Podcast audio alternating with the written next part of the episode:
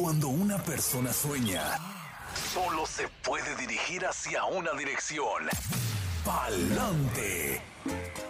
Hay miles de historias, algunas de sacrificio, otras de riesgo, pero también de superación, y una de ellas podría ser la tuya.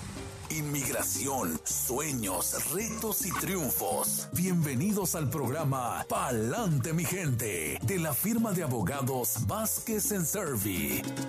Bienvenidos a todos ustedes que nos escuchan y nos acompañan cada martes a esta misma hora. Oxígeno Radio Vázquez y Servi y Palante, mi gente, con la abogada Bárbara en esta mañanita. Bienvenida. Muchísimas gracias a todos. Y aquí en nuestra programación nuevamente con ustedes de Palante, mi gente, vamos a estar hablando hoy día sobre el tema de la carga pública. Y como siempre les recordamos que la información que reciben por este medio es de carácter general y no sustituye una consulta formal con un abogado que se especializa en la materia de inmigración. ¿Qué tenemos nuevo con respecto al tema de la carga pública? Bueno, básicamente el 9 de marzo de este año, el Departamento de Seguridad Nacional pidió despedir las apelaciones que el gobierno federal tenía pendiente ante varios tribunales al nivel federal, a nivel nacional, sobre la petición también que tenían en la Corte Suprema de la Nación, donde la administración Trump básicamente lanzó esas demandas como para defender la regla de carga pública que fue fue promulgada por la administración Trump y desde que el gobierno básicamente despidió esas apelaciones y le notificó a la Corte Suprema que ya no quería más estar en defensa de esa regla de carga pública por la administración Trump. Hemos ahora regresado a la regla de carga pública de 1999, algo que es menos restrictiva y también el enfoque principal en la regla de carga pública de 1999, con diferencia a la que implementó Trump por un tiempo limitado, se enfoca principalmente en lo que es el affidavit de manutención. Y es algo bueno porque básicamente ese documento tiene ahora más peso que otras de los factores que estaban mirando fuertemente bajo la regla de carga pública de la administración Trump. Y aunque hemos ahora regresado a una regla menos restrictiva, de todas maneras, tenemos que estar conscientes que el gobierno federal seguirá aplicando la prueba de lo que es la totalidad de las circunstancias en determinar si prospectivamente el inmigrante se convertirá en una carga pública para los Estados Unidos.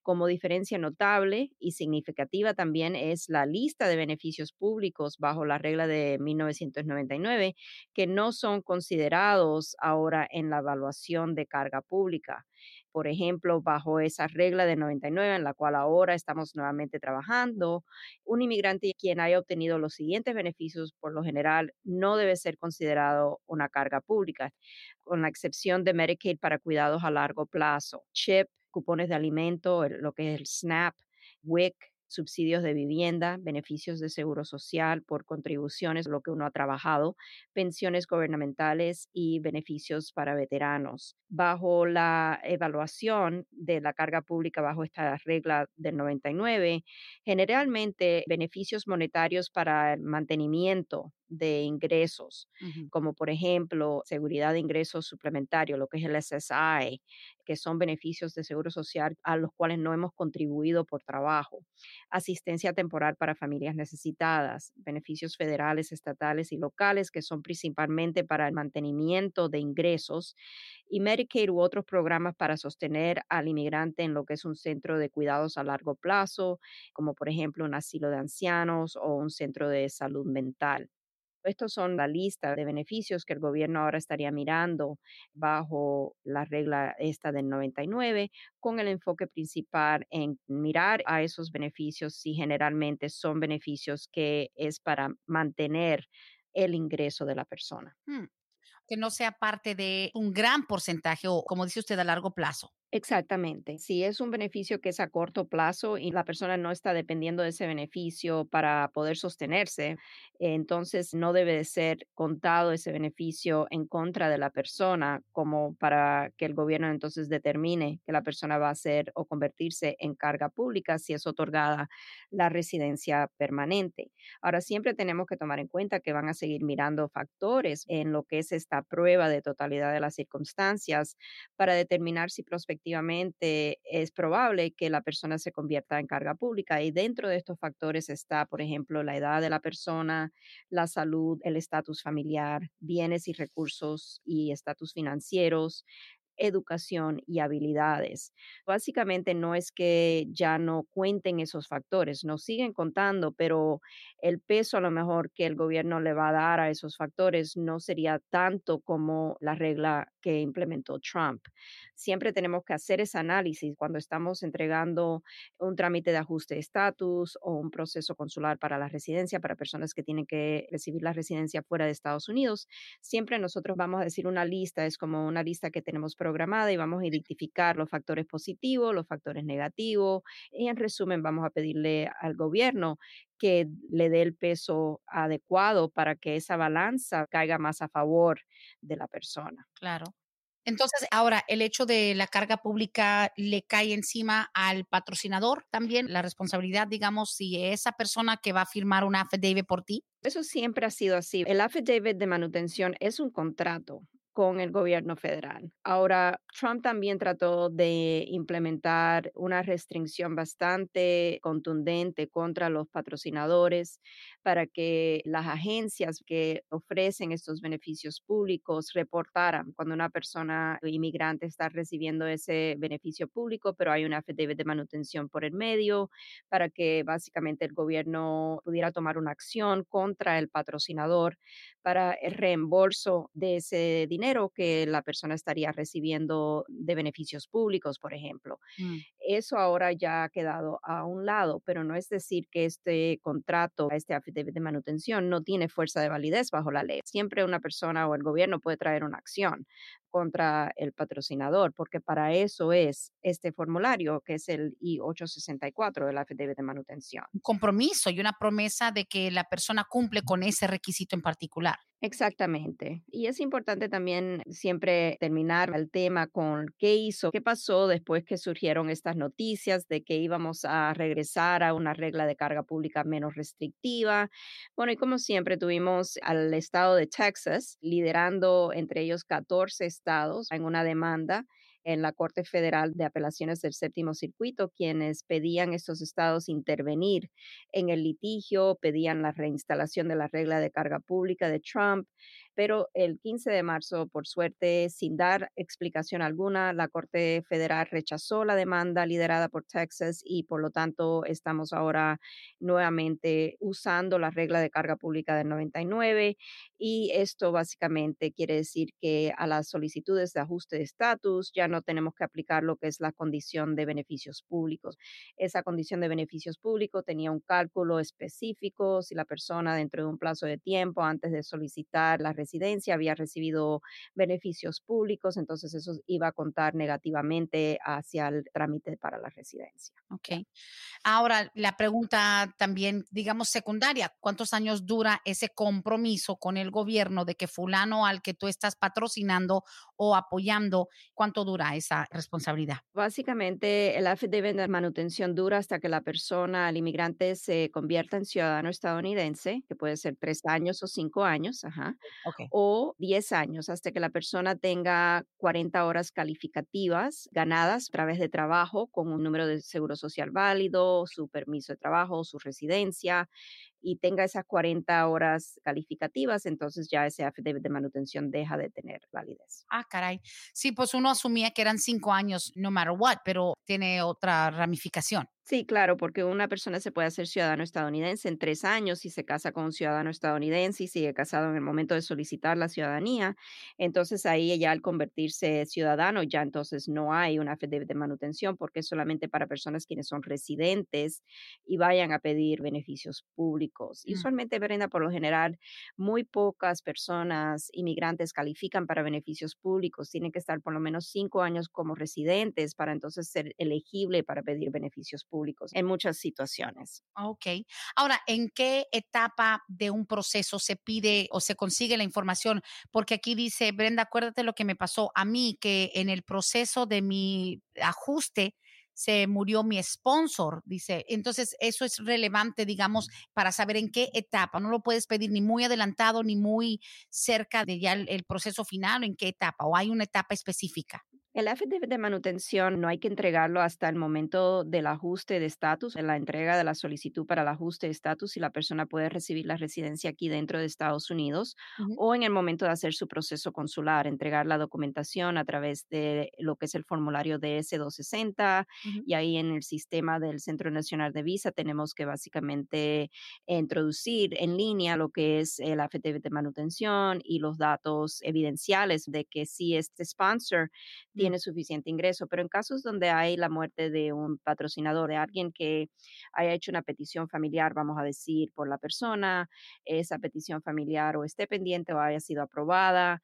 muere el patrocinador, entonces en ese caso lo que van a pedir en la mayoría de los casos es un patrocinador sustituto, que no tiene que ser la misma persona que lo ha pedido, porque obviamente ya esa persona no vive, tiene que ser un familiar. Para ser un substitute sponsor, un patrocinador sustituto, la persona tiene que ser familiar. Oh, wow. Ok, listo. Pues nos queda claro que todavía hay bastante movimiento. Es información muy reciente, pero igual, de todas maneras, es importante tenerla de una fuente confiable desde el inicio, porque eso siempre ha sido la duda que tiene la gente. Ahora, una persona jubilada, ¿te puede servir como sponsor? Tengo que mirar, pero yo creo que sí, si es un ingreso que la persona está recibiendo por, obviamente, su jubilación de un empleo, no es algo que está recibiendo como por ejemplo aquí un subsidio que está dependiendo de un SSI, por ejemplo. Y muchas personas confunden lo que es el ingreso de SSI con el ingreso de seguro social por haber contribuido, las contribuciones del trabajo, que uno entonces al retirarse sí recibe un ingreso monetario del SSI por lo que uno ha contribuido durante el plazo de tiempo que lleva contribuyendo al Social Security. Sí, claro. Y aparte de eso, cada forma de ingreso tendrá tal vez su clasificación, pero pues ya hay que meterle mano al asunto ya, cross that bridge when you get to it. Es bueno saber porque dices tú, oye, pues mi suegro está jubilado o alguien más me puede firmar, pero es una persona mayor o que ya está jubilada. Entonces hay que ver qué requisitos de repente se van a implementar a la hora ya de estar en esa etapa. También los bienes que tiene la persona pueden contar si son bienes o pueden ser rápidamente convertidos en efectivo, como una casa que a lo mejor se pueda poner a la venta, acciones que puedan vender, cosas así. Muy bien. Abogada, yo tengo varias preguntas que están desde la semana pasada, porque aún con una retransmisión, los que entran después de las 11 o de las 10 que empezamos piensan que es en vivo. Se me acumularon varias preguntas. Si usted está lista, vamos a arrancar, porque de repente a lo mejor las de hoy las vamos agregando y van a ser relevantes al tema de hoy, pero sí tenemos preguntas del público desde la semana pasada. Ok, perfecto. Excelente, gracias. Mire, es un poquito extenso también. Hay una señora que me dice que ella está arreglando por medio del VAWA matrimonio con un residente que hubo abuso, hubo golpes y demás, pero dice que en el proceso, y lo hizo lamentablemente en una firma muy reconocida por controversiales motivos, dice, a pesar de que sus hijos llegaron pequeñitos a este país, uno de sus hijos entró de un año, otro de tres años, dice que en una firma de abogados, a pesar de que todo el arreglo se empezó a hacer antes de que cumplieran los 18, le cobraron 945 dólares por cada uno de sus hijos por el perdón por entrar ilegalmente. Y dice, yo pensé que porque mis hijos todavía ninguno de los dos ha cumplido 18 años, yo no pensé que tenía que pagar un perdón por cada uno. Esto es correcto porque ninguno tiene 18 todavía. Es interesante, necesito saber un poco más del historial migratorio. Vamos a hablar mejor del castigo permanente de 10 años. El castigo permanente de 10 años aplica, no obstante, a que la presencia indocumentada en Estados Unidos haya sido acumulada antes de cumplir los 18 años de edad. Es muy diferente al castigo de 10 años. Si, por ejemplo, hubo por lo general un joven que vino aquí de pequeña edad, estuvo más de un año después del primero de abril del 97, salió y volvió a entrar. Entonces ahí, aunque no haya acumulado esa presencia indocumentada después de los 18 años, el hecho de que salió y volvió a entrar para propósito del castigo de 10 años, se aplica el castigo. En ese caso necesitarían lo que es ese perdón, pero en realidad necesito más información, Brenda, y tendría que mirar las reglas de VAWA con los factores de este caso, porque sí es un poco complicado. Claro, y lo único que le agrego, ella es mexicana, ella entró indocumentada en el 2010. Ella entró en 2010, con el niño más pequeño tenía un año, ahorita ya va a cumplir 12, y el niño grandecito tenía 3, ese niño va a cumplir 14. 12 y 14 años, sus dos hijos, y se casó con un residente permanente, está haciendo lo del Bagua, ya está avanzado el proceso. Dice, pero yo quedé con la duda de por qué me cobraron en otra firma 945 por cada uno de mis hijos. Le dije, ah, pues la verdad no nos habían hecho esa pregunta anteriormente. Sí, me gustaría conversar más a fondo con la persona para ver si hay algo mal, pero en este caso, si esa solicitud es entregada con esos fondos de los 145 dólares por el perdón, entonces es probable, si no es algo que aplica al caso, que la solicitud sea regresada. No es que va a ser denegada no es que va a perder el trámite. Usualmente en esos casos, inmigración regresa el paquete y dice, esta cantidad no es necesaria. Y nada, la persona entonces recoge su money order, si es que pagó con money order, y lo va y lo cambia. Ay, ay, ay, ojalá. Bueno, por lo que ella me escribió, ella pagó eso como parte de los honorarios. Eso no fue lo que se mandó para inmigración. Le cobraron eso en la oficina como parte del proceso. No, 945 dólares es lo que necesito saber. Ella lo que está diciendo yo creo que lo pagó por el perdón. Sí, por el perdón, por cada uno. Ella les dejó el dinero en efectivo a esos abogados. El dinero se pagó para ellos, que porque ese trámite, eso le cobran ellos por hacer el trámite a cada uno de sus hijos. No fueron fees. Le pregunté, le dije, ¿eso fue money orden que usted mandó a inmigración? Dijo que no, que le cobraron 1.890 dólares extra por hacerle el perdón a cada uno de sus hijos. Quisiera tener un poquito más de tiempo para poder conversar con la persona. Si ella gusta llamarnos, hacer una cita, con mucho gusto vamos a darle una segunda opinión, porque necesito un poquito más de background. Ahí hay algo hay algo está pasando. Pues bueno, seguimos con las preguntas. Dice aquí, buenos días, Brenda. ¿Podría la abogada explicarnos el cambio para transferir un caso de asilo político de Venezuela que realmente ya llevo seis años esperando respuesta? Ahora para hacer el cambio al TPS me parece más factible y que ese beneficio será otorgado más rápidamente. Muchas gracias. No digan mi nombre el cambio, transfer de asilo político que realmente no tenía muy buena expectativa para los venezolanos al nuevo TPS, abogada. No es que se tengan que cambiar, las dos cosas pueden ir simultáneamente. La persona puede aplicar al TPS no obstante a que tenga un caso de asilo político pendiente. No hay que hacer algún trámite necesariamente con inmigración para quitarnos del asilo político para entonces que nos reciban la solicitud y que adjudiquen la solicitud del TPS. Esas dos cosas pueden ir a la misma vez. Puede ir ahora, ya esta persona dice que tiene asilo político pendiente, esa solicitud de hace seis años y que no hay movimiento en ese caso. Bueno, entonces yo le diría que vale la pena hacer el trámite para el TPS Así, si algo llega a suceder con el asilo político, que a lo mejor si es negado eventualmente y cae la persona posiblemente ante el Tribunal de Inmigración, si tiene su TPS al día, entonces el juez de inmigración cerraría el trámite en la corte, haría un cierre administrativo o terminaría un motion to terminate el caso por completo porque la persona está protegida por el TPS y no puede ser deportada de Estados Unidos durante ese tiempo. Ok. Bueno, es interesante saberlo. Seguimos con las preguntas. Dice aquí, preguntita, ¿y qué pasa cuando ya están en la lista de espera en citas para la embajada del país de uno? ¿Y qué pasa ahí? ¿Sí aplicará la carga pública del 99? Si ya están en lista de espera. Sí, va a aplicar la del 99, porque esto va a ser controlado por el momento en la cual la persona va a hacer esa entrega de su solicitud para el DS-260 o va a ir a su entrevista. En ese momento lo que va a controlar es la ley que existe o la regla que existe en ese momento y en estos momentos la que existe es la del 99. Ok, esa es la que va a aplicar. Correcto. Bien, bien, listo. Dice aquí, buenos días, mi mamá y yo entramos con visa de turista desde México en el año 2009. Yo me casé con un ciudadano americano, estoy a punto de naturalizarme de pronto a finales de este año. Pregunta es que mi mamá lleva ya dos años luchando contra el cáncer. ¿Esto afectará la posibilidad de yo arreglarle a ella? Muchas gracias. Ok, en este caso sí, uno de los factores que van a mirar es el factor de salud y la economía de la familia. Si la hija o el hijo, no sé. La hija, sí. Ok, se convierte en ciudadana, hace la solicitud por la mamá, Van a considerar el affidavit de manutención, los ingresos de la hija, quien es la que la está patrocinando, si la mamá tiene seguro médico o no. Van a considerar todas esas cosas, se pueden exponer al gobierno para que consideren que prospectivamente la madre no va a ser una carga pública, pero va a depender mucho del ingreso que tenga la familia y es posible, a veces me ha tocado demostrarle al gobierno que la familia está pudiendo aportar los gastos médicos de salud de la madre. Oh, wow, ok. Y digamos, un pequeño paréntesis, si una persona ha estado trabajando y no sé, pero si tienen seguro médico pagado en su trabajo, eso no es carga pública. Seguro, no.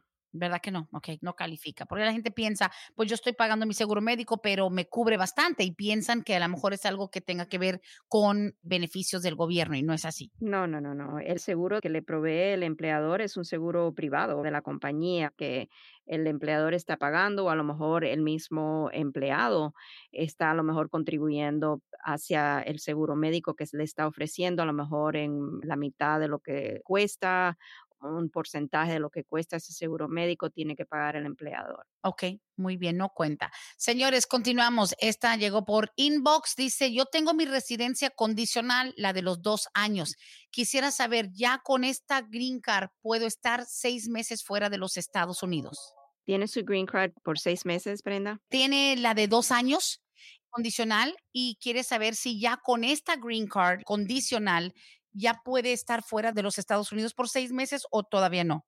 Sí, la persona puede viajar fuera de Estados Unidos. Nunca es recomendable que esté fuera por seis meses porque cuando trata de entrar nuevamente a Estados Unidos como residente, la estadía fuera de Estados Unidos por seis meses o más puede ocasionarle complicaciones si es que a lo mejor el oficial que lo está recibiendo en el aeropuerto o en la frontera por tierra piensa que a lo mejor esta persona abandonó su estatus de residente puede ser considerado otra vez para admisión, no como returning resident, que es muy diferente.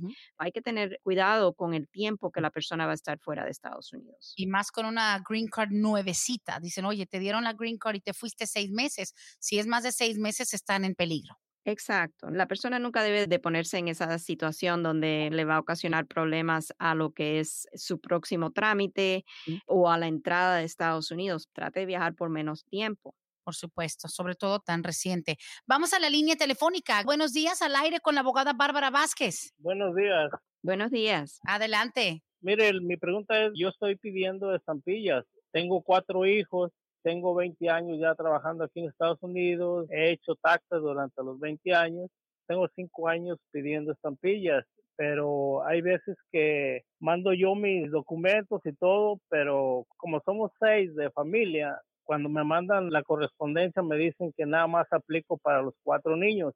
Entonces a mí y a mi esposa nos dejan fuera por ser indocumentados, que no calificamos. Mi pregunta es, ¿me afectaría a grado caso de que hubiera un arreglo para nosotros? Porque como digo, yo tengo 20 años haciendo taxas pues y cinco nada más pidiendo ayuda y gracias a Dios pues sí me han correspondido, sí me han ayudado, en veces con poquito, en veces mucho, pero sí nos ayudan. ¿Me afectaría eso al futuro? No, básicamente cuando estamos hablando de la regla de carga pública, estamos hablando de beneficios públicos que el inmigrante, la persona que tiene la intención de inmigrar para la residencia permanente, hacer un ajuste, un proceso consular en un futuro, haya recibido los beneficios públicos para sí mismo. En este caso, los beneficios públicos son para sus hijos, quienes estoy asumiendo son ciudadanos estadounidense, ¿correcto? Sí, así es. No debe afectarle. Lo que sí siempre le explico a las personas que me hacen esta pregunta es asesorarse de que nunca mienta relacionado a sus ingresos o a su estatus matrimonial cuando usted haga la solicitud para lo que son los cupones alimenticios para sus hijos, porque ahí entonces estaríamos ya hablando de algo mayor, estaríamos hablando de un fraude contra el gobierno y sí hemos visto casos desafortunadamente donde la persona ha sido acusada penalmente. Ok, no, sí está bien. Yo los documentos que le hablo es de que como me piden talones de cheque, dirección, biles y todo eso. Y muchas veces a lo mejor ellos catalogan el gasto familiar completo para decidir cuánto es lo que me pueden ayudar, ¿me entiendes? Claro, sí. Siempre hablar con la verdad y si es una persona que realmente necesita el beneficio y es para los niños quienes son ciudadanos, no debe tener usted ningún problema. Bueno, gracias, muchas gracias. De nada, como Gracias por la llamada, wow. Interesante la pregunta porque, abogada, en realidad nos han convencido siempre de que uno de adulto es responsable de lo de sus hijos. Entonces, si tienes cuatro hijos nacidos aquí y uno tiene tres, seis, nueve y doce, digamos de a tres en tres, y tú dices, ok, son menores de edad, están recibiendo estampillas. Y suena una pregunta tan elemental. ¿A quién se supone que el gobierno le está dando el beneficio? Yo sé que ellos son ciudadanos y se lo merecen, pero un menor de edad no aplica por sí solo. Por eso yo creo que los padres indocumentados dicen, pues sí, yo sé que mis hijos califican, pero yo me tengo que poner como el titular. ¿Cómo logran eso? ¿Consideran que le están dando la ayuda exclusivamente a los ciudadanos, aunque el que lo pidió fuera el padre o madre indocumentada? Claro, porque el padre lo está pidiendo on behalf of, menor como a nombre de los niños. Ah, ok. Se vale. Obviamente este caballero no está cayendo dentro del uso de beneficios públicos él personalmente. Exactamente, y por eso dije cuando estuvimos hablando al inicio del programa que la mayoría de las personas que quieren lograr la residencia en Estados Unidos y aún las personas que recién acaban de hacerse residentes permanentes, con muy pocas excepciones, no califican para beneficios públicos. Hay que estar como residente por lo general cinco años para calificar para alguno de los beneficios públicos federales. Algo que tomar en cuenta, si lo pensamos de esa manera, en esta situación de este padre que hace esta pregunta, sabemos que esos beneficios de cupones alimenticios son para sus hijos y los niños son ciudadanos estadounidenses, no son para él porque no calificaría propiamente para él. Qué bien.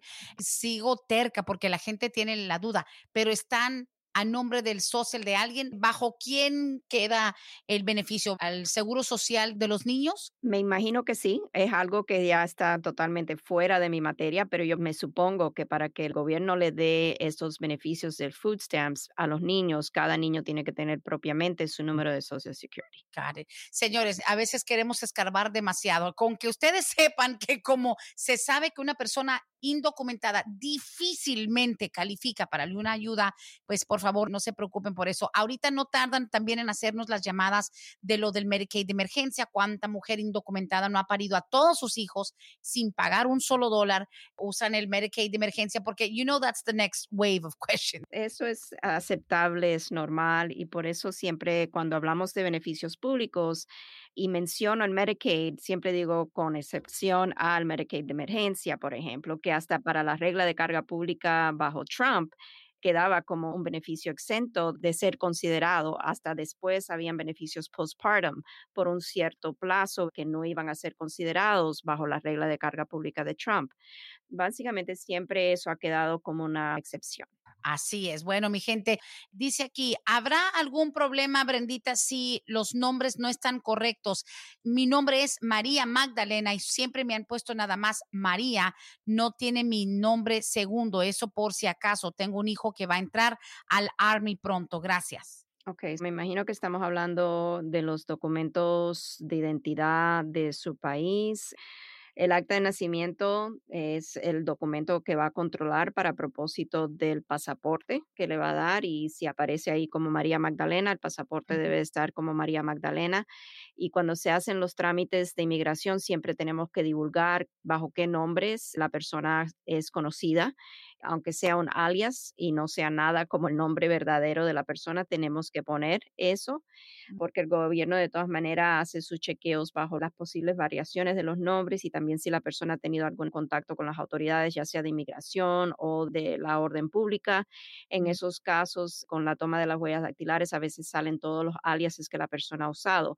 Cuando se hace el trámite para cualquier trámite migratorio, se debe de poner el nombre correcto de la persona, completo, para que todos los documentos legales pasaporte, matrícula consular, lo que sea, coincidan. Si hay un cambio de nombre por matrimonio, entonces el certificado de matrimonio consta para propósito de cambiarse su apellido. Ah, no, me dice aquí que quedó mal en uno de los actas de nacimiento de sus hijos, nomás le pusieron María, en el birth certificate del hijo que nació aquí. Eso no debe de tener problemas siempre que podamos demostrar que todos los otros datos biográficos con sus documentos legales están correctos. Ok, listo. Siguiente pregunta viene a través de Facebook Inbox. Dice, por favor, no menciones mi nombre. Yo estoy casado con mi esposa. Cuando nos conocimos, ella estaba embarazada. Nosotros tenemos ese niño. Yo lo registré como mío. Estaba ahí a la hora de que naciera. Me está explicando en detalle dice que si es posible que ese hijo, aunque no sea biológicamente de él, pero nació dentro del matrimonio de ellos, él me podrá arreglar en un futuro. Hoy ya tiene 19 años, quería saber si harán prueba de sangre o de ADN. Básicamente lo que estaríamos viendo es la posibilidad de hacer una petición por un hijastro. Cuando el niño tenga los 21 años de edad, es ciudadano estadounidense, puede pedir a un padrastro siempre y cuando el matrimonio, no el noviazgo, sino el matrimonio entre la pareja haya ocurrido antes de que ese niño cumpliera los 18 años de edad. Entonces ahí se establece la relación de hijastro-padrastro. En este caso, si es recomendable siempre decir la verdad, se puede hacer un examen de ADN para que conste que no es hijo biológico, que es hijastro y cuando se haga todo el trámite con inmigración quedar bien claro para que no haya en un futuro un problema de representación falsa, si sale algo a la luz y la persona entonces tenga problemas en el trámite para la naturalización o en que el gobierno decida que no adquirió la residencia propiamente porque hubo una mentira. Tenemos que siempre tratar de remediar cualquier dato que no esté correcto y demostrar en este caso específicamente este niño no es el hijo biológico, que es el hijastro. Wow. Pero bueno, en todo caso, como dice usted, la verdad siempre debe prevalecer. Ahora, ¿en qué circunstancias inmigración pide o no se meten mucho con eso de las pruebas de ADN? Sí, hemos tenido casos donde han pedido ADN cuando hay dudas de que es un padre biológico, han pedido ADN y eso es algo que depende. A veces es más difícil cuando la persona tiene que tramitar fuera de Estados Unidos porque la embajada tiene que coordinar con el laboratorio específicamente, es todo un proceso. En este caso, la otra cosa que me viene a la mente es que tal vez sería buena idea tratar de rectificar, a lo mejor teniendo un examen de ADN comprobando que no están relacionados por sangre, hacer una petición para hacerle una enmienda a la acta de nacimiento, algo que ya no se puede hacer directamente con el Vital Records porque ya ese niño lleva más de un año de nacido, tendría que hacerse por una corte, ahí tendría que contratar los servicios de un abogado que trabaje esos casos. Ya, Ah, sí, definitivamente.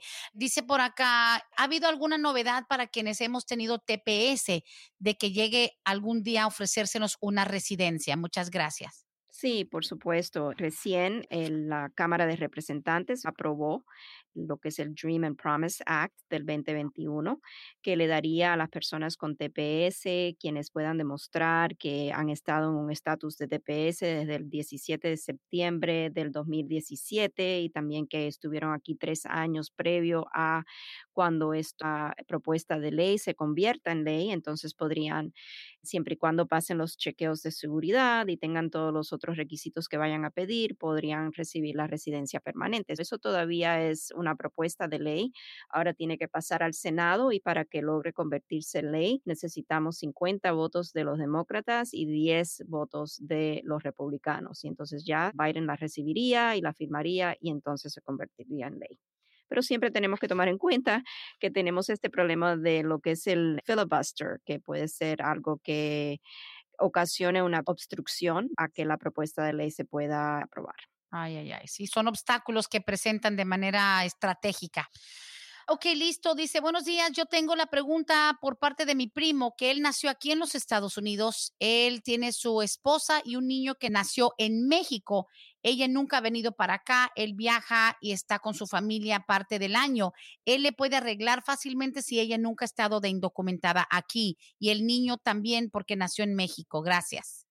Ok, sí, hay que hacer una petición familiar por ambos, dado que el señor es ciudadano estadounidense, no sería una sola petición, son dos peticiones separadas porque cuando el patrocinador, en este caso, está patrocinando a su cónyuge o hijo menor de 21 años de edad soltero, no hay derribación de la misma solicitud para la esposa. El niño no va a derribar el beneficio, se hacen las peticiones familiares.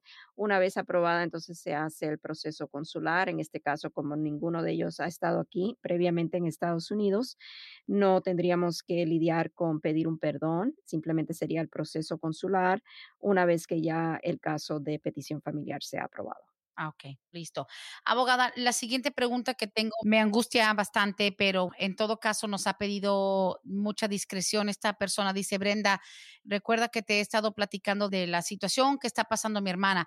Esta mujer está aquí en Estados Unidos. Su hermana viene de Guatemala viene con una sobrinita, dice mi sobrina tiene 12 años, dice mi hermana y mi sobrina no han llegado ni siquiera a la frontera están, bueno, en un estado de la República Mexicana, dice que ya han sufrido bastante maltrato y que le intentaron secuestrar y violar a su niña de 12.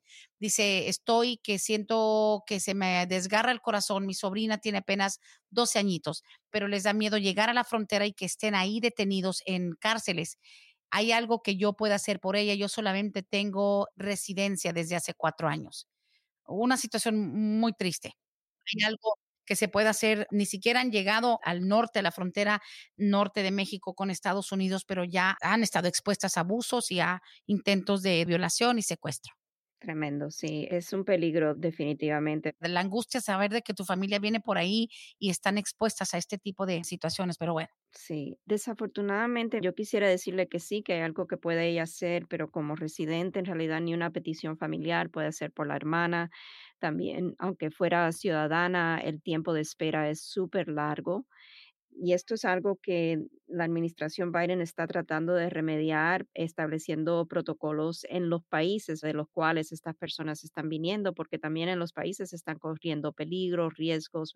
Eso es una crisis que en realidad va a ser muy difícil de tener, pero en realidad Brenda me quedó sin poder darle en realidad una respuesta de cómo poder ayudar a la hermana. Si la hermana logra llegar a la frontera, se entrega a las autoridades de inmigración, es posible que le den paso a Estados Unidos bajo esta administración. Ahora sí tenemos que tomar en cuenta que hay una ola de inmigrantes que están llegando en estos momentos. Creo que se estima que podríamos ver récord número de inmigrantes llegando a la frontera, que tal vez no se ha visto en más de 20 años por la retórica antimigrante que ya no se escucha. Vienen muchas personas, eso es una de las instituciones, y la otra es que en realidad nunca vamos a poder detener la inmigración de esos países siempre y cuando la situación de esos países no cambie pero así mm, es muy difícil yo poder garantizarle, ¿verdad? Tampoco que al llegar a la frontera van a ser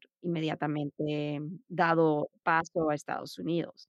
Yo lo que le contesté en un breve espacio es que ella como residente permanente, digamos, podría ella viajar a México, encontrarse en el lugar donde se encuentre su hermana y su sobrina, brindarles tal vez un poco de apoyo moral, dinero, no sé, pero cuando le escribo eso y mire cómo está, dice, pero es que he escuchado tu programa, dice, no quisiera que me acusen a mí de estar fomentando la inmigración o apoyando la inmigración de mi hermana. Dice, me da mucho miedo, pero creo que es una cuestión humana, abogada. Ya esto sí es un poco por fuera de lo que es lo técnico, lo administrativo, lo legal del proceso. Si esta señora viaja a México con su residencia, se encuentra con su hermana, les puede brindar un poco de ayuda, protección, aunque sea por unos días, un dinero, ¿no podría ella enfrentar algún problema?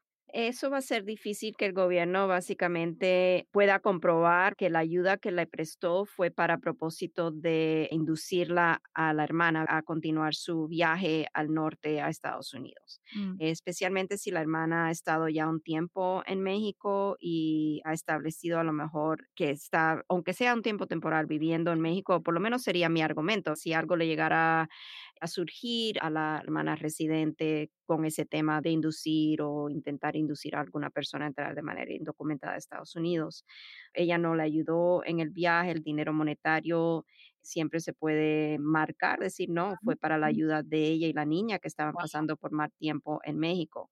Sería argumentos y en realidad va a ser difícil que eso surja porque ya la hermana es residente. Ahora, si la hermana llega a México y la monta en el auto y viene al norte, ya estamos hablando de algo diferente. Oh my goodness, wow.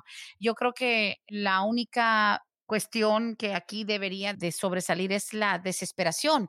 Ahora, malo fuera que la hermana que está aquí en Atlanta no pudiera viajar, pero puede viajar en calidad de residente, puede encontrarse con ella, aunque sea para mitigar la desesperación de pensar que están expuestas y más que nada pensando en esa niña de 12 años que ha sufrido esto desde hace ya varios meses que están tratando de llegar a la frontera. Pero bueno, no nos podemos enfrascar en eso, pero de que sucede, sucede. Siguiente pregunta, dice, abogada, yo entré en el año 2003 con una visa, pero fíjese, no encuentro los permisos.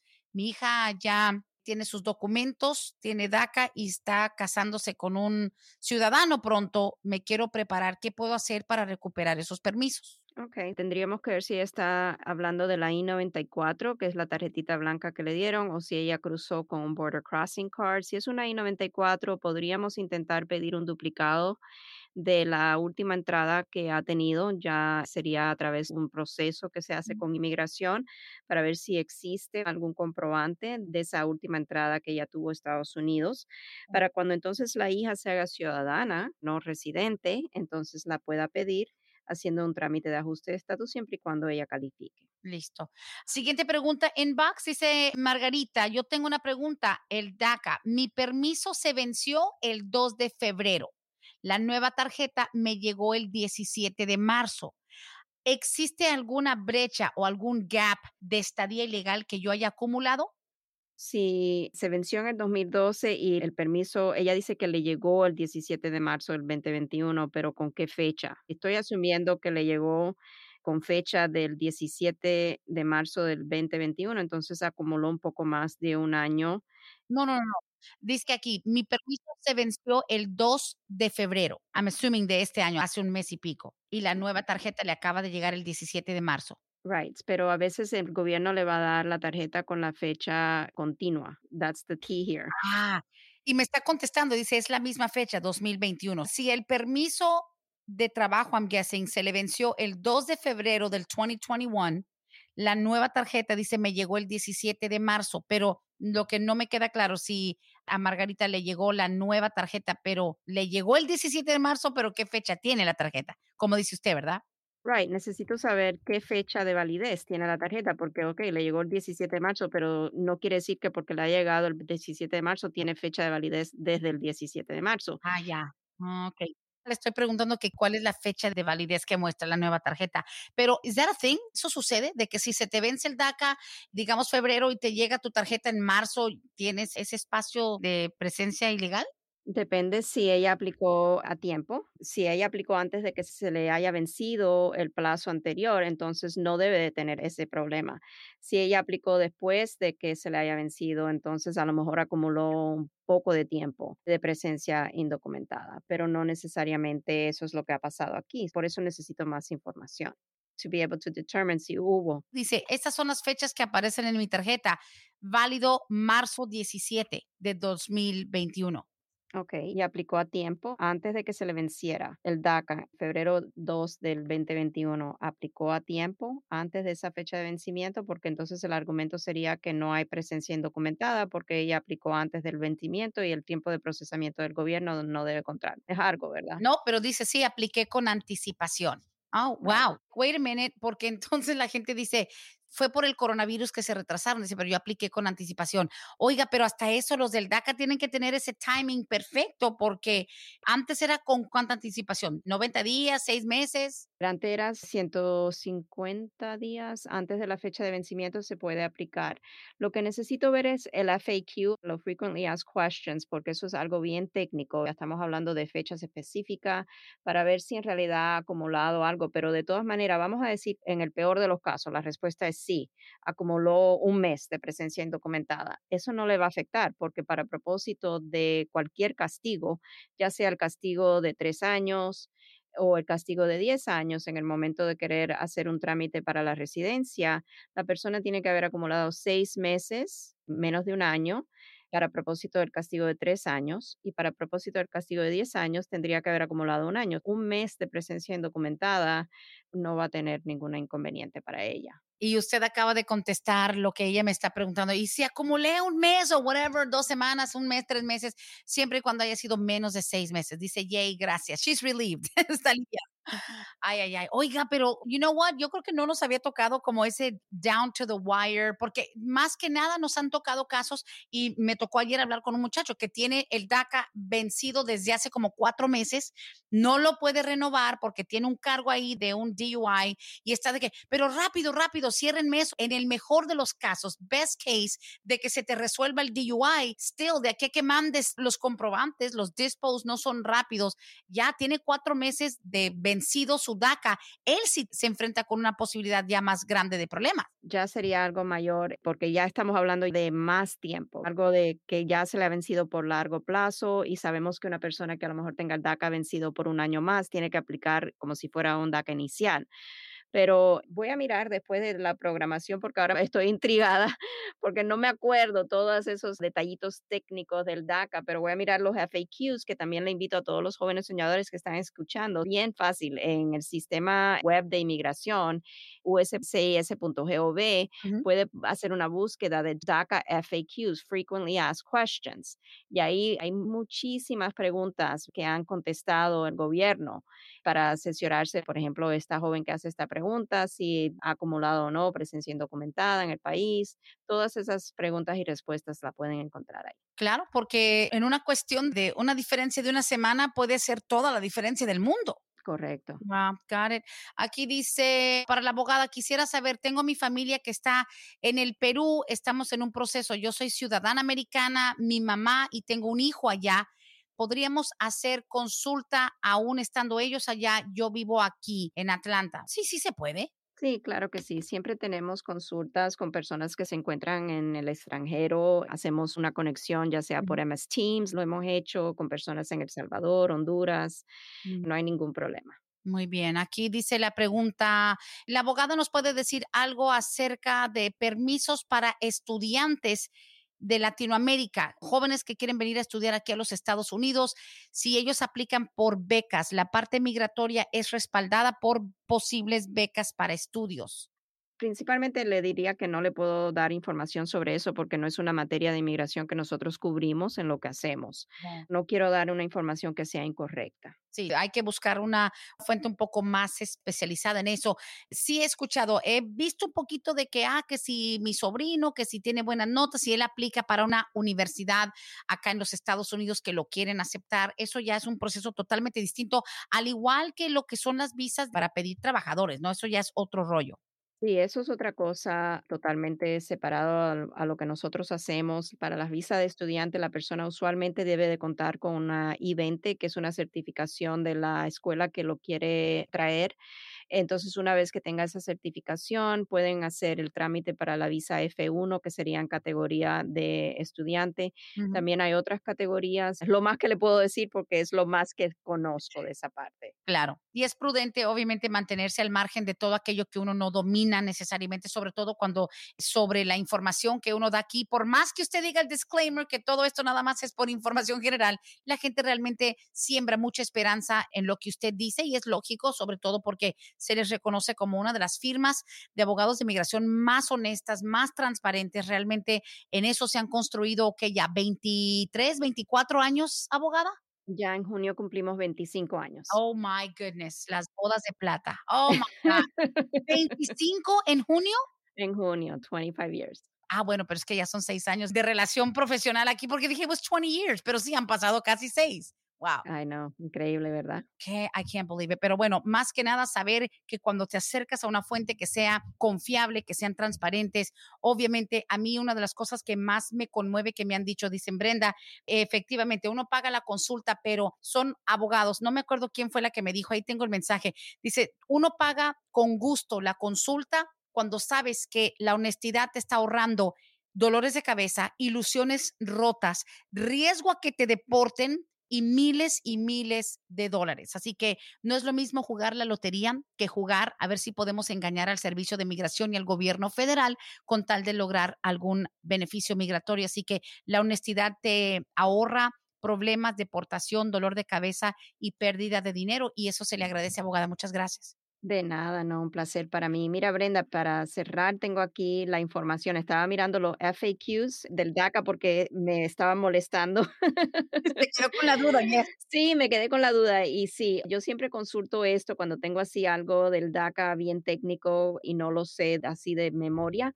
Pero aquí preguntan exactamente esto: acumulo presencia indocumentada, si hago mi renovación para mi DACA antes de que el DACA se venza, pero antes de recibir la tarjeta nueva del DACA se vence mi autorización de empleo, como el de esta muchacha que fue exactamente lo que pasó. Ella dice que se le venció el 2 de febrero y hasta el 17 de marzo fue que le dieron la tarjeta nueva con esa fecha del 17 de marzo. Y la respuesta es sí.